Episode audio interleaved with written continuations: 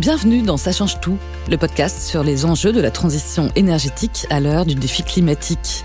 Dans ce nouvel épisode consacré à la biodiversité, notre invitée est une économiste spécialiste des conventions internationales de l'environnement. Je suis Catherine Aubertin, je suis économiste de l'environnement. Je travaille à l'IRD, l'Institut de recherche pour le développement, et je suis affectée au Muséum national d'histoire naturelle. Catherine Aubertin fait partie de ces économistes qui alertent depuis longtemps les États de la dette économique mondiale des préjudices écologiques. La nature, elle n'a pas de prix. Hein la détruire a des coûts, mais paradoxalement, euh, eh bien, la civilisation, le développement économique s'est fait au détriment de la nature et en se détachant d'elle et en l'artificialisant de plus en plus. Mais alors comment les économistes peuvent-ils donner une valeur au vivant et que vaut la nature qui n'est pas considérée comme un bien marchand? Ce qu'il faudrait imaginer maintenant, c'est vraiment retourner complètement le problème et dire actuellement l'économie doit être au service de la biodiversité. On va parler nouveaux indicateurs écologiques, agroécologie, partage des terres pour réconcilier agriculture et biodiversité, autant de questions passionnantes sous l'angle concret de l'économie. Bonjour Catherine Aubertin. Bonjour. Merci d'être avec nous.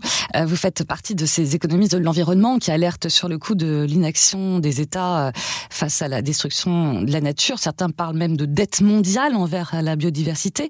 Comment les économistes calculent-ils euh, ces coûts? Et est-ce que vous avez une idée de ces coûts-là envers la nature? Oui, il faut distinguer ce qui peut être les calculs économiques et les discours médiatiques. Je crois que c'est assez important. Donc pour mobiliser l'attention, ça fait très très longtemps hein, que les chercheurs euh, ça fait plus de 30 ans, alerte sur les dégradations de l'environnement. Et maintenant, on est vraiment au bord de l'effondrement. Est-ce que ça commence à bouger? On peut se poser la question euh, au vu de l'actualité récente.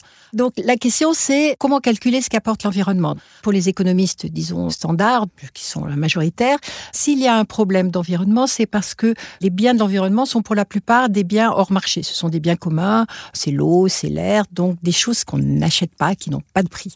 Donc les économistes n'auront qu'une seule idée, c'est de les faire rentrer dans le marché. C'est ce qu'on appelle internaliser les externalités. Et externalité mmh. tout ce qui n'est pas dans le marché pour des économistes. Donc on va essayer de les faire rentrer dans le marché. Alors, on peut calculer de plusieurs façons, soit ce que coûte l'inaction, c'est-à-dire de ne rien faire, ou ce qu'apportent les biens et services de la nature. Qu'est-ce que coûte déjà l'inaction alors? Justement, ça va changer une variation de bien-être. Donc il va falloir la calculer. Alors ce qui est intéressant, c'est que c'est en deux temps. Il faut d'abord calculer le lien, un lien d'équivalence. C'est-à-dire qu'il va falloir calculer tel service rendu par la nature vaut tant. C'est-à-dire, est-ce qu'on peut substituer ce service par un autre service? Alors, l'exemple classique, c'est une zone humide qu'on remplace par une usine d'épuration ou euh, la pollinisation des abeilles par une pollinisation euh, mécanique ou manuelle. Ce sont les exemples qu'on donne. Donc, on essaye déjà d'avoir une équivalence. Et puis après, c'est pas fini. Il faut trouver un lien de causalité, un lien de causalité entre les éléments naturels et les revenus financiers qui y sont liés. Donc, vous voyez que c'est pas toujours facile, que ça soit positif ou négatif d'ailleurs. Il faut qu'on soit capable de dire si le service est dégradé, la perte financière est de temps. Alors attention, ce sont des valeurs, ce ne sont pas des prix. Mmh. Hein, ce sont plutôt des indicateurs pour sonner l'alarme en quelque sorte. Alors comment on fait? Eh bien, on va transformer ces éléments naturels en marchandises. C'est-à-dire qu'on va les mettre dans le marché, on les internalise. Et ce sera formidable quand tous les éléments de la biodiversité et de l'environnement seront dans le marché, ben, il y aura plus de problème d'environnement parce que le marché fera son affaire. Alors mmh. Ça se fait en plusieurs étapes. D'abord, il faut réduire le problème. Donc, euh, on va parler de services écosystémiques. Les forêts vont être vues comme fournissant du bois ou à une valeur patrimoniale sur le terrain occupé ou alors encore en tant que puits de carbone. Donc, il va falloir réduire les fonctions. Après, on va les, les mettre des, des méthodes d'évaluation alors là, c'est très, très, très. Enfin, je vais pas dire que c'est facile parce que ça, ce sont des modèles souvent assez compliqués. Mais en gros, ça vient, il faut trouver donc un équivalent un équivalent d'un service, combien coûterait un équivalent, ou combien les citoyens ou les personnes concernées sont prêtes à payer pour pouvoir bénéficier d'un service. Par exemple, euh, si les lignes électriques euh, vont être construites devant chez vous, vous allez protester, on va dire bon euh, combien vous êtes prêt à payer pour que on les enterre. voyez Et puis ça suffit pas. Il faut aussi qu'il y ait des droits de propriété sur ces éléments naturels une fois réduits. Et puis mhm. ensuite, il faut qu'il y ait une structure institutionnelle pour que les échanges puissent se faire. Ça va vous paraître peut-être un peu très très abstrait, mais concrètement, euh, pour les deux conventions internationales de l'ONU, qui sont la diversité biologique et euh, le changement climatique, c'est ce qu'on a fait. Hein. on a dit c'est les années 92, hein, on croit beaucoup au marché. Donc on a créé deux marchandises, par exemple. Pour le climat, on a créé la tonne d'équivalent carbone non émise, ce qui est quand même euh, quelque chose d'extraordinaire, puisque le carbone en soi, c'est un déchet d'une exploitation industrielle, mais bon, tout va bien. Donc on a créé des marchés, euh, on a distribué d'ailleurs des quotas gratuits hein, euh, aux industriels, ils les ont échangés sur les marchés, les plus vertueux vendant leurs crédits aux moins vertueux, et on a même insisté au niveau international de créer des mécanismes qui faisaient que un industriel qui pollue trop peut racheter euh, dès la captation de carbone en achetant des crédits dans la forêt amazonienne, par exemple. Bah, si je vous suis bien, Catherine Aubertin, l'objectif là et la réflexion des économistes de l'environnement, c'est de donner une valeur au vivant, même si ce n'est mhm. pas un bien marchand. Hein, c'est ça. C'est ça. On donne euh, une valeur au vivant, on donne une valeur au service des écosystèmes. Le changement climatique, c'est aussi, euh, c'est difficile de dire que c'est du vivant, mais la régulation des pluies, de la température, euh, ce sont des services qui sont donnés par l'environnement. C'est difficile de parler de services écosystémiques, mais ce sont ces services-là qu'on essaye de chiffrer. Par exemple, combien coûte une sécheresse? Hein, qu'on n'a pas pu prévoir ou qu'on a prévu. Et on voit bien, il y a des systèmes d'assurance maintenant aussi. Combien coûte une marée noire? Combien coûte euh, un accident nucléaire? Bon, il existe aussi euh, l'outil du préjudice euh, écologique. Oui. Alors, ce préjudice écologique, il a été créé pour la première fois officiellement dans le Code civil tout au début de la loi sur la reconquête de la biodiversité, de la nature et des paysages, qui a été votée en 2016. Hein, mhm. On l'appelle plus simplement la loi biodiversité. Donc, cette loi biodiversité, elle a créé ce préjudice écologique. C'est très important parce que jusqu'à présent, personne pouvait parler au nom de la nature. C'est-à-dire dans l'ERICA, par exemple, les dédommagements devaient aller aux riverains qui souffraient, qui voyaient leur plage polluée. Mais c'était impossible de se présenter comme plage polluée ou comme oiseau euh, mazouté. Et selon quel montant? On a des chiffres? Comment on fait? Alors les montants, là, là je ne vais pas les voir, mais c'était des montants assez importants qui ont été donnés, mais qui ont été donnés à des associations de, de riverains. Désormais, ce préjudice économique, il va pouvoir être porté en justice en quelque sorte. On va mm. pouvoir le dénoncer. C'est très important parce que ça veut dire que la personne qui a commis ce préjudice est tenue de le réparer. Il doit être réparable et de préférence en nature, c'est-à-dire par reconstitution de l'état de, l'écosystème euh, avant l'accident. Du donnant-donnant nature. D'une réparation euh, en nature et pas forcément euh, financement. Et aussi, toute personne ayant, d'après les termes juridiques, c'est qualité et intérêt à agir, ça peut être l'État, ça peut être les collectivités territoriales, des groupements, des associations de défense de l'environnement, ça peut être beaucoup plus large. Donc vraiment, cette loi 2016, elle apporte quelque chose de plus dans la protection de l'environnement. Alors on revient toujours à nos calculs, hein, on revient toujours à nos calculs. Les chiffres. Des chiffres, des chiffres. Bah, c'est compliqué les chiffres parce que on peut en sortir beaucoup, mais l'idée qui est vraiment très très importante, c'est de savoir ce qu'on mesure en fait. Et ça, on ne sait pas vraiment ce qu'on mesure. Par exemple, s'il y a une sécheresse, est-ce qu'on va calculer la perte de rendement? Bon, alors d'accord, mais sur quel produit? Sur quelle surface? Sur quel type de sol? C'est quelque chose d'assez compliqué. Donc ces valeurs, en fait, les économistes les calculent, mais on voit bien que ce sont des négociations, des négociations juridiques et politiques qui s'exercent. Hum, hum. Par rapport au préjudice écologique, il s'applique ou il s'applique pas euh, face aux entreprises polluantes en matière de CO2 euh? Alors si, c'est depuis peu, parce qu'ils ont repris ce qu'on appelait le délit de pollution. C'est-à-dire qu'il y avait euh, avant dans la loi un délit de pollution, mais c'était essentiellement sur les eaux. Mm. Et euh, le préjudice écologique maintenant s'ouvre euh, à l'atmosphère et euh, je crois au sol également. Et alors, vous parliez d'outils, forcément, mm. la compensation, le fameux éviter, réduire, compenser, le RC. Vous, en tant qu'économiste de l'environnement, c'est un outil efficace, cette notion de compensation écologique ou Alors là aussi, c'est dans, c'est dans le, la loi de biodiversité de 2016 qui a repris cette séquence. Donc là aussi, le cas le plus classique, si on fait passer une autoroute route. Mm. Alors eux, c'est éviter. Bon, on essaie de faire si ça passe dans une zone protégée. Eux, c'est donc faire le détour, éviter. Réduire, c'est ben, on va essayer de faire peut-être euh, une autoroute un peu moins grande. Et enfin, si rien n'est possible, on compense. Attention, c'est vraiment si rien n'est possible. Et généralement, on compense en nature également. C'est-à-dire qu'on va essayer d'échanger cette perte de biodiversité par un gain de biodiversité qui a été créé ailleurs. Et si on n'arrive pas à compenser, ben la loi est nette, le projet doit être arrêté. Mhm. Alors, c'est intéressant parce qu'on voit se développer toute une série de nouveaux métiers qui consistent à créer des gains de biodiversité. Oui, c'est ça. et à les vendre. Vous nous disiez, on peut donner une valeur au vivant, ou en tout cas à la destruction de, la nature. Mais du coup, est-ce que la préservation de la biodiversité, est-ce qu'elle peut générer, elle, des nouveaux modèles économiques vertueux, forcément, ou pas? Le problème qu'on rencontre, c'est un gros paradoxe, mais euh, la nature, elle n'a pas de prix.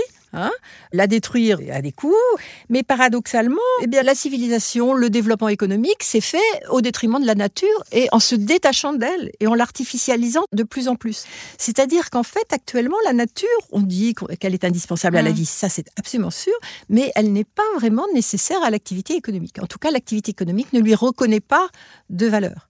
Et un des exemples, c'est justement le, protocole de Nagoya qui devait. Euh, Alors le protocole de Nagoya, faut le rappeler euh, très brièvement. Oui, euh, c'est un protocole qui est adossé à la Convention sur la diversité biologique et qui essaye de moraliser, de rendre plus juste le partage génétique. Par exemple, jusqu'à présent, la biodiversité était en libre accès, donc on pouvait imaginer que les pays du Nord qui sont riches en technologie prenaient des ressources naturelles dont sont riches les pays du Sud et conduisait à des médicaments, mm. des inventions euh, dont les populations ne voyaient jamais le retour d'origine. Donc ça a été une tentative de, désormais euh, toute personne qui a accès à des ressources génétiques doit faire une déclaration dans le cadre du protocole de Nagoya, demander le consentement informé mm. euh, des populations ou des États et un partage des avantages. Et eh bien jusqu'à présent, les résultats sont absolument dérisoires. Il n'y a pas de retour. Pas de retour. Comme si ces ressources génétiques ne valaient rien. Mm, c'est-à-dire qu'il n'y a pas les marchés qui euh, leur donnent de la valeur. Ce qui donne de la valeur actuellement à l'activité économique, c'est justement s'arracher, c'est s'artificialiser toujours plus. C'est manipuler le vivant. Bientôt, ça va être la viande artificielle. Ou alors, euh, dans ces cas-là, pourquoi pas intégrer euh, certains biens communs de la nature, euh, comme les parcs, les forêts, dans une économie de marché, en, faire des biens marchands Ah bah voilà, c'est ce que c'est ce que propose. Vous êtes une parfaite économiste orthodoxe. Orthodoxe. du courant majoritaire. Voilà. Mais ça ne marche pas. Ça ne marche pas parce que justement, quand vous dites intégrer une forêt, mais quelle est la valeur de la forêt? On a on en a déjà un petit peu mm. parlé. Est-ce que c'est un puits de carbone? Est-ce que c'est du bois? Est-ce que c'est un placement patrimonial? C'est beaucoup de choses. C'est aussi le milieu de vie de population également. Est-ce qu'il faut du coup sortir de la logique de la préservation de la biodiversité pour aller sur une autre vision de cohabitation, de recréation de la biodiversité alors? De toute façon, jusqu'à présent, euh, ce modèle donc de tout intégrer, d'internaliser ces externalités, c'était sur l'idée que les industriels pouvaient retirer des bénéfices économiques en utilisant les biens naturels. Donc on le disait, voilà, investissez dans la préservation de la nature, car vous allez avoir un rendement. Et en fait, il n'y a aucun rendement. On arrive vraiment au bout du système. Ce qu'il faudrait imaginer maintenant, c'est vraiment rechanger tout à fait, retourner complètement le problème et dire actuellement l'économie doit être au service de la biodiversité. Dans le sens où on va essayer de restaurer les écosystèmes, on va favoriser les services écosystémiques, ce qui ne veut pas dire qu'on ne les utilise pas. Au contraire, on va s'appuyer tous ces services écosystémiques pour, par exemple, produire en agroécologie, pour améliorer le bien-être des gens. Mais là, il y a cette ambiguïté. L'agroécologie, c'est une vraie piste. À l'agroécologie, c'est une vraie piste. Là, on va arriver à cette question qui actuellement est fondamentale et qui est discutée euh, dans les conventions internationales. C'est, mettons, combien il faut mettre de terre en air et d'océan en, en air protégé. Hein. Et ça, ça renvoie directement euh, à cette discussion qu'on traduit en français par euh, économie de terre contre partage des terres. C'est-à-dire que sous une forme purement agricole, ce serait l'affrontement de deux modèles, euh, l'agro-industrie qu'on connaît actuellement hein, et l'agroécologie. Alors le premier modèle, en fait, c'est celui qu'on voit, donc l'économie de terre, c'est-à-dire qu'on minimise le besoin de terre mmh. en intensifiant. Hein, c'est ce qu'on connaît avec l'agriculture euh, conventionnelle. Donc c'est majoritaire. C'est majoritaire. Euh, c'est majoritaire dans les pays développés. Hein. Donc il s'agit d'intensifier la production agricole dans les zones a priori les plus productives afin de préserver ailleurs des terres. Mais alors pourquoi on les préserve? On va les préserver donc pour la nature, des réserves de nature, ou alors euh, avec l'atténuation du changement climatique, elles vont être utilisées pour du boisement ou pour la production de biomasse. Et, là, la biomasse va remplacer les énergies fossiles et les sols vont capter davantage de carbone. Voilà. Donc euh, ce, premier modèle, pas strictement les espaces de production et les espaces de conservation. Donc c'est l'intensification de l'agriculture, mais avec ce qu'on ce qu'on connaît, mmh. c'est-à-dire euh, quantité de produits bon marché, grâce à des intrants chimiques, à la technologie, et puis euh, vraiment des pollutions extrêmement importantes, le recours aux engrais de synthèse, euh, aux pesticides euh, et à l'irrigation. Alors pour vous, en tant qu'économiste de l'environnement, quel est le modèle, quelle est l'école pour réconcilier Alors il y a une autre école, effectivement. Ah, donc il y en a une trop. Ça, bon, évidemment, c'est caricatural, hein, on est mm. d'accord, c'est bien caricatural. Donc la deuxième possibilité, c'est le partage de terre. C'est on appelle ça le land sharing, c'est-à-dire que là, c'est le contraire. On va maximiser la densité de population d'espèces sauvages au sein d'exploitations, mais avec des rendements agricoles qui vont être forcément plus faibles. Dans ce cas-là, il s'agit de s'appuyer, alors pour en faire la promotion, euh, c'est une écologie de la réconciliation sur toutes les interactions entre humains et autres qu'humains, au sein d'agrosystèmes qui sont complexes et avec un recours à beaucoup de main-d'œuvre et d'espace. Ces espaces agricoles, alors sous agroécologie, vont conserver les espèces et les services des écosystèmes. Alors, ces modèles, ça fait l'objet de, controverses assez violentes. On s'aperçoit qu'en fait, ça dépend vraiment des modes de choix alimentaires, comme la viande, mm. c'est vraiment un enjeu central, le type de gouvernance, le type de relation à la nature et les indicateurs qui sont retenus. Et puis, alors là, les indicateurs, c'est difficile. Par exemple, le premier modèle, euh, c'est d'un monsieur Green qui a été publié dans la revue euh, Science, 2005, vous voyez, c'est pas très récent. Donc, il conclut à la supériorité du modèle intensification, hein, économie de terre. Mais comme modèle de biodiversité, il a pris essentiellement des populations d'oiseaux. Alors c'est pas simplement ça la biodiversité.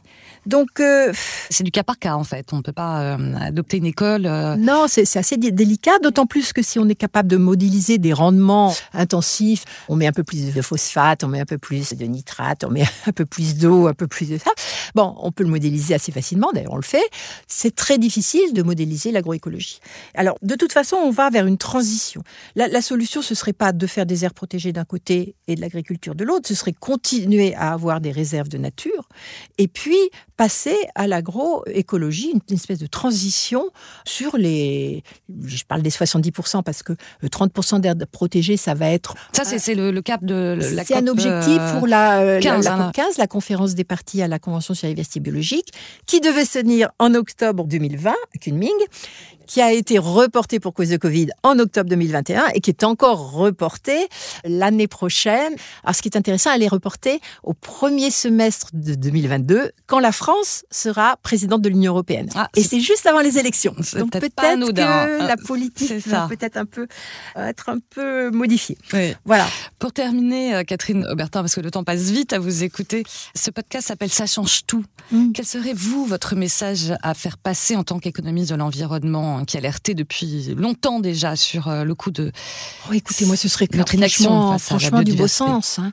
Euh, ne pas retirer de la nature plus qu'elle n'en peut donner. Euh, ce serait changer les mentalités, mais changer les mentalités, ça veut dire aussi changer les indicateurs. Et enfin, changer les institutions. C'est-à-dire vraiment bon, décentraliser un maximum, discuter avec toutes les parties prenantes, parce qu'on voit bien que le problème actuellement ne peut pas venir uniquement d'en haut, ne peut pas venir seulement des scientifiques, il ne peut pas venir seulement des politiques. Merci Merci beaucoup Catherine Aubertin pour vos éclairages et vos lumières en tant qu'économiste. Merci. Je vous en prie, merci. À bientôt. Ça change tout, c'est terminé. N'hésitez pas à partager cet épisode. Je vous invite aussi à écouter tous les autres entretiens consacrés aux enjeux de la transition énergétique proposés par EDF. On se retrouve très bientôt. Merci à vous et d'ici là, bien sûr, prenez soin de vous.